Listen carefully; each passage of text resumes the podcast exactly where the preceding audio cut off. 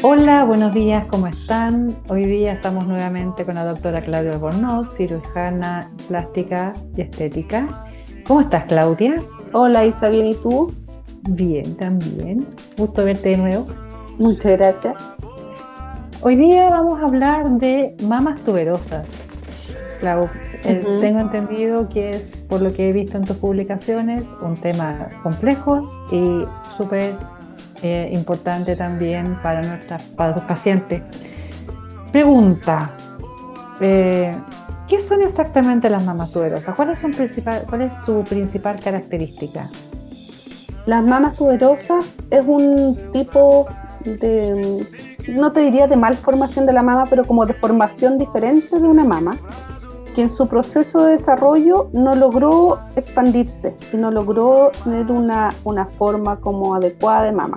Entonces son mamas que en general son chiquititas, que tienen lo que nosotros llamamos un polo inferior muy corto, o sea, la distancia entre el pezón y el surco debajo de la mama es muy cortito y tienen una herniación de la mama, o sea, la mama como que sale para afuera, son como unas mamas que son como bien delgaditas, o como bien angostas y como un conito.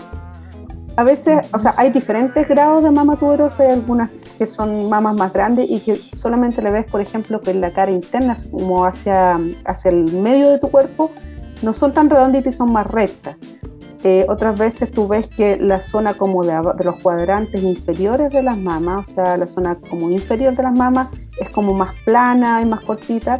Y otras veces los casos más severos son estas mamas que son muy chiquititas y que es como, como una especie de botón mamario nomás, un botoncito, y más encima ese botoncito está como herniado, como hacia adelante. Entonces son eh, cirugías que son mucho más difíciles que un aumento mamario común y corriente porque tú tienes que hacer una serie de, de trabajos en el fondo interno, eh, ocupar muchas técnicas para lograr que esta mama, que está, se llaman, también se llaman como mamas constreñidas, o sea, son mamas que están apretadas, lograr liberar esta mama para poner un implante debajo y que quede lo más natural y bonito posible. Eso significa eh, que cuando tú vas a operar una mama tuberosa, antes de poner los implantes, Tienes que hacer un trabajo previo para darle una, forma previa para poder poner el implante. Claro, hay que lograr, como te digo, que esta mama se expanda. Entonces, es, si uno solo, imagínate que yo solo pusiera el implante debajo de la mama, como esta mama está chiquitita y apretada, la mama va a quedar como, como la guinda de la torta y se va a ver un doble surco. O sea, se va a ver donde terminaba la mama inicial, digamos, y se va a ver dónde termina el implante. Eso se llama doble surco. Y eso es súper difícil de corregir. Entonces, si uno no hace estas otras técnicas de mama tuberosa, que son colgajos glandulares en general, que uno puede como abrir, en el fondo básicamente como que uno por dentro desarme la mama para poder darle más cobertura a este implante. Ya hay otras técnicas cuando, las, cuando cuando no es tan grave, en el fondo tan severo el daño de la, no el daño, la conformación de la mama tuberosa, uno puede hacer lo que se llama incisiones radiadas, o sea, que uno por dentro de la mama como que abre la mama, pero no necesita hacer estos otros colgajos, sino que solamente es como que tú le hicieras como un, imagínate como una abertura a la mama por dentro para que se expanda pero las mamas tuberosas, las más severas, no, cuando tú haces eso, no logras que se expanda totalmente, entonces igual te queda el polo inferior, que es la zona baja de la mama, te queda súper plana o te puede quedar como con un doble contorno. Entonces, son cirugías que son más difíciles, que se demoran más tiempo, pero que igual pueden tener bonitos resultados. Cuando te refieres a que se demoran más tiempo, es más tiempo de pabellón, ¿no es que necesiten más de una cirugía para preparar la mama? Más tiempo de pabellón y a veces necesitan más de una cirugía para preparar la mama. Por ejemplo, cuando un caso severo de mama tuberosa y que no hay casi piel en el fondo de, de la mama, a veces tú necesitas poner un expansor como en las reconstrucciones mamarias para expandir ese tejido y después poner un implante. Efectivamente, a veces puedes necesitar más de una cirugía o a veces necesitas corregir si te quedó este doble contorno vas a necesitar a lo mejor corregir y, ponerle grasa o hacer algún tipo de liberación de este doble contorno para que no se note. Eh, al ser una cirugía un poco más complicada por toda esta preparación que tú comentas, es más compleja también la, recuperación, el postoperatorio, tiene un tratamiento diferente para, para después de la cirugía. Mira, la verdad es que si bien es más, más trabajo dentro de la cirugía, la recuperación es bastante similar a la de un aumento mamario o la de una mastopexia o una reducción mamaria que en general son dos semanas de recuperación, las mismas cuatro o seis semanas sin ejercicio ni fuerza en los brazos. Em, y en cuanto a dolor, tampoco son mucho más dolorosas. O sea, no es, no es una cosa muy terrible, es más trabajo, es más difícil para el cirujano o la cirujana, pero no necesariamente es más difícil de recuperar para el paciente. No. Ahora, ¿qué pasa ahí con los resultados? ¿Se logran resultados de una mama cualquiera que le pones un implante o, queda diferente? ¿Cómo, ¿Qué pasa ahí con Mira, los resultados? Son, como son cirugías más difíciles, eh, a veces no se logra a la primera vez un resultado perfecto, digamos.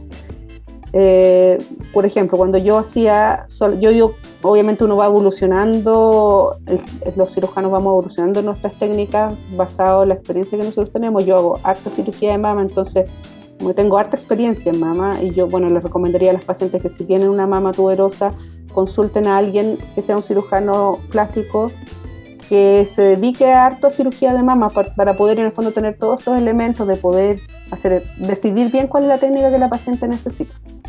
Cuando yo hacía solamente incisiones radiadas, o sea que son estas como abrir la mama por debajo y ponerle un poco de grasa como para tratar de liberar este doble surco, eh, a veces igual me quedaban los polos inferiores como más planos y que se va redondeando después en el, con el paso del tiempo por el peso del implante, igual se va redondeando, pero puede demorarse uno o dos años en que quede un polo inferior bien redondito.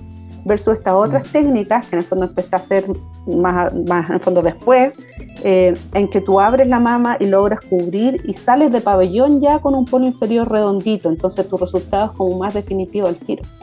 Otras veces, por ejemplo, tienes que dejar, dejar a las pacientes, cuando tú no haces estas técnicas de, de colgajos para abrir la mama, tienes que dejar a las pacientes con unas bandas eh, sobre, los, sobre la mama en el fondo para hacer que el implante empuje a la, la piel del polo inferior y logre expandirla.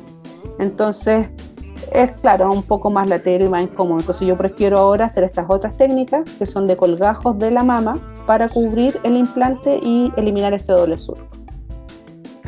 Ahora, los resultados, por ejemplo, tú puedes descubrir o tú cuando partes con esta cirugía, tú ya sabes que puedes necesitar más de una o eventualmente tú haces una cirugía y dependiendo de la evolución en un tiempo posterior puedes, hacer, puedes, darte, darse cuenta que se necesita una segunda cirugía para hacer el ajuste para que quede más bonita? Claro, mira, todo va a depender de, de qué es lo que tenga la paciente.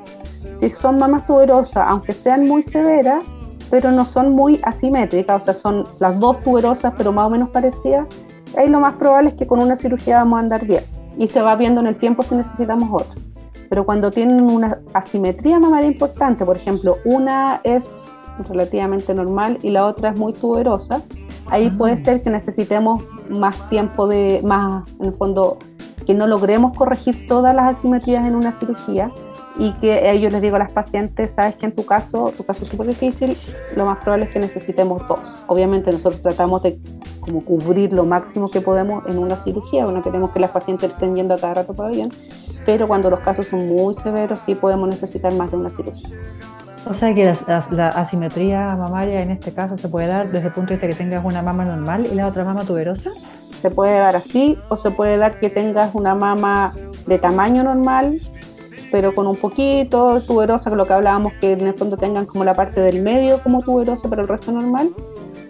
O puede ser que sean francamente asimétricas y en el fondo ahí tú dices, no, es demasiado, las, cosas que tengo que hacer, porque en el fondo una la tengo que subir, achicar, la otra la tengo que agrandar, hacer estos colgajes, entonces ahí ya se va complicando y ahí es importante que las pacientes sepan que uno no es mago, básicamente, entonces eh, tiene que eh, lograr corregir lo más que puede en una cirugía, pero que puede necesitar más de uno. Ahora, cada, en cada, ¿cuánto tiempo tiene que pasar en caso de que tengas que hacer más de una entre una cirugía y otra? Me imagino que tiene que haber un proceso de... Sí, tiene que haber un proceso de cicatrización, de que los tejidos se acomoden, o sea, al menos unos 3 a 6 meses. Ya. Perfecto. Y la recuperación entonces igual que la de las otras de las otras cirugías mamarias, como la, que acabas de comentar. Sí, la recuperación es bastante similar, como te decía, es más trabajo para el cirujano o la cirujana, pero no necesariamente va a ser una recuperación más dolorosa para la paciente. En cuanto a las expectativas de los resultados que tengan las pacientes, em, después de la cirugía, ¿se puede lograr que las mamas queden como si nunca hubiesen sido tuberosas? Así como mamas... Sí, se puede. esa es la idea. Claro, esa es la idea. La idea es que logremos eh, una mama que, que sea bonita, que sea del tamaño que la paciente quiere, porque las mamas tuberosas son mucho más chiquititas normalmente eh, y que no se note que fueron tuberosas algunas. O sea, ese, es el objetivo y se logra. El objetivo, sí. Se puede lograr cuando lo hace una persona que sabe hacerlo. Ah, ¿Alguna cosa que no hayamos preguntado que sea importante que las pacientes sepan? Eh, mm, yo diría más que nada decirle a las pacientes que se miren sus mamas, porque las pacientes muchas veces no saben que tienen mamas tuberosas, saben que tienen mamas chiquititas, pero nunca se han dado cuenta que en realidad su mama es muy, muy, muy angosta eh, o que está así como hacia adelante, como salida la areola, como que imagínate como, la areola normalmente es planita, pero hay veces hay pacientes que tienen como la areola gordita hacia adelante y eso generalmente es un signo de mama tuberosa. Entonces, ¿El nombre es por el, porque es como un tubo? ¿De eso nombre, Claro, son como un tubo. Mira, imagínate si tú las mamas normales, digamos, tienen una base que son entre 12 y 15 centímetros o más. Las mamas tuberosas pueden ser tan chiquititas como 5 centímetros, 4 centímetros, los casos más severos. Entonces, la típica paciente que tiene las mamas muy, muy, muy chiquititas, pero que si las tocas son duras, son mamas duras y son muy cortitas. Esas son las mamas tuberosas. Hay otros pacientes que tienen más, mamas más grandes, pero que son como un tubo. Y generalmente, ¿cómo se enteran los pacientes que su mamá es tuberosa? ¿Se lo dice el ginecólogo? No, generalmente, porque muchas veces no hay, sabes que no hay mucha como conciencia de, la, de esta condición. Los ginecólogos muchas veces les dicen, no, su mamá es chica nomás, pero como que no se dan cuenta que en realidad hay elementos de mamá tuberosa. O sea, en general el diagnóstico lo hace el cirujano plástico. Cuando las pacientes deciden que quieren tener mamas más grandes, van donde el cirujano y dicen, y el cirujano dice, oye, mira, ¿tú sabías que tienes una mama tuberosa? Y es como, no, ¿qué es eso? Y tú le empiezas a explicar, mira, te fijas que tu mama es más es más fibrosa, que tiene un polo inferior más cortito, que la areola está, eh, realmente tienen como una areola grande y, que sale por toda la mama como a través de la areola. Y ahí las pacientes dicen, ah, eso era. Y ahí tú les explicas en fondo que su cirugía va a ser, no es solamente llegar y poner un implante, sino que hay que hacer mucho más trabajo interno eh, para lograr un buen resultado.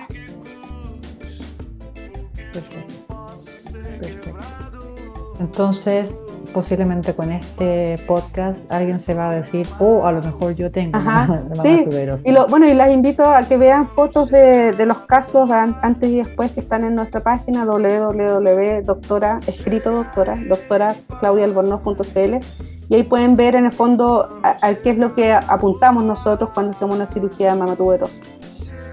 Sí, es súper importante que visiten tu sitio web porque hay un montón de casos antes y después donde efectivamente se puede ver cuáles son los resultados de las distintas cirugías, no solamente de la mama tuberosa en este caso. Exactamente. Buenísimo. Muchas gracias, Claudia. Nos veremos, en, nos escucharemos en un próximo podcast. Eso, Isa, nos escuchamos. Saludos a todos. Chao.